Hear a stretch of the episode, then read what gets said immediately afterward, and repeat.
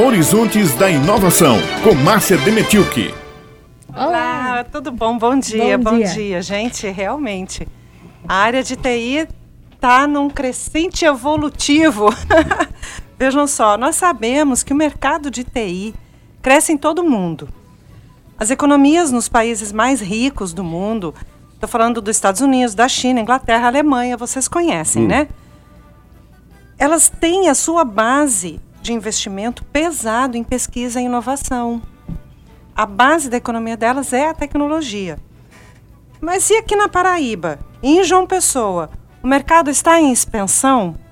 Eu conversei com o CEO da Softcom, que é o Renato Rodrigues, e ele fez uma declaração quase inacreditável. Vamos ouvir. Sim, Márcia, ele está em expansão. Eu até brinco. A gente vai conseguir algo que é atípico e adverso, que em 2020 nós vamos ter uma taxa de empregabilidade negativa, né? As pessoas vão ter dois empregos, né? Até você coloca entre aspas, né? Nós teremos uma taxa de empregabilidade negativa, onde a taxa de emprego vai ser tão alta que não haverá profissionais especializados e capacitados, e aí as pessoas vão ter que ter dois empregos para suprir a demanda do mercado. Acredita que isso pode acontecer? Isso pode não, isso vai acontecer uhum. e já está acontecendo em João Pessoa e na Paraíba em si, mas o mercado em Campina Grande era mais tradicional nessa uhum. área. Mas João Pessoa está despontando de uma forma. E por que, que isso irá acontecer e já está começando a acontecer? O Felipe Mendes, ele é empresário, ele é CEO na Host Dime. Ele me falou o seguinte, que o momento no ecossistema da ciência e tecnologia em João Pessoa é muito bom. Quando a gente fala de ecossistema, a gente fala de todos os stakeholders, toda a comunidade que envolve a ciência e tecnologia, associações, aqui nós temos a Sucesso, que está bastante fortalecida, iniciativas do setor privado.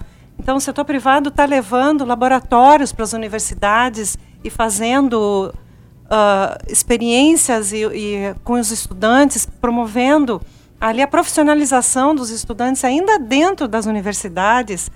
As iniciativas governamentais o município de João Pessoa tem o Extremotec, que está dando um, um, uma acelerada aí na, na, vinda dessas empresas. O governo do estado tem o programa Centelha, que está dando uma acelerada na, nas, no investimento para as startups. Tem o Empreender Paraíba, que também agora o, o, o, o Inovatec. Um é, outro, Inovatec. Inovatec, que uhum. também está tá fazendo esse Paraíba trabalho. Paraíba Tech também, mas é outra, é outra história.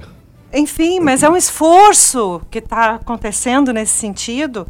E, além de grandes empresas de base tecnológica que estão se instalando aqui em João Pessoa.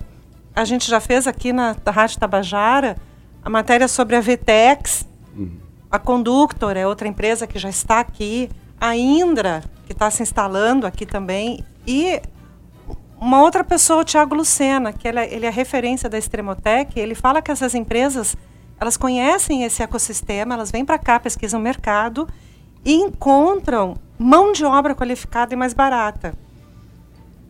Eles contam com uma carga tributária favorável, né? Eles uhum. têm os, os, descontos e viram que a Paraíba oferece qualidade de vida.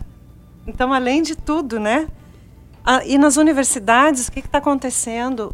Professor Leandro Figueiredo, ele é professor da UFPB e da Unip. Ele conhece os dois lados, público e privado. Os estudantes estão cada vez mais cedo indo trabalhar, indo para o mercado de trabalho. Então, na, na época que ele se formou, ele me falou assim, em 2008, menos de 10% dos colegas dele trabalhavam. Só que agora, menos de 10% não trabalham, a maioria já nos primeiros períodos, primeiro, segundo, terceiro período, já está no, no estágio ou nesses laboratórios dentro da própria universidade, ou já estão com carteira assinada, prestando serviço com MEI, por CNPJ. É uma coisa. Os laboratórios acabam servindo como um estágio e às vezes as empresas oferecem algum tipo de, de curso de uma semana que acaba sendo uma seleção profissional para levar esses estudantes para as empresas, né? Isso aí são os projetos de extensão, que eles entram como os projetos de extensão dentro das universidades. Esse rapaz com quem eu falei, o Lucas, Lucas, eu vou achar aqui o sobrenome dele, Lucas Alves, ele tem 17 anos, ele já está no quarto período de ciência da computação e ele fez o trabalho na Unip e já o trabalho que ele desenvolveu na Unip é o mesmo que ele vai desenvolver na empresa, essa de estágio, bem como tu falou. Então, o que está acontecendo? Eu pergunto agora para os ouvintes, os nossos preciosos ouvintes que estão aí nos ouvindo, eu pergunto: é ou não é propulsor do desenvolvimento a tecnologia, a ciência, a pesquisa? É ou não é fator de geração de riqueza, de emprego?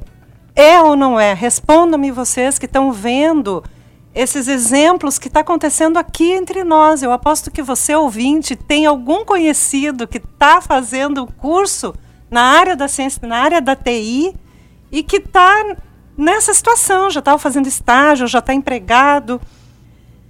Aqui está a comprovação.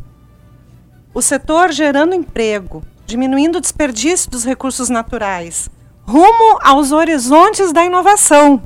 E minha gente, aqui nós ficamos. Até quinta que vem. Um grande abraço a todos. Valeu, Márcia. Aí um ponto sem, sem retorno, né? Daqui para frente. Muito bem.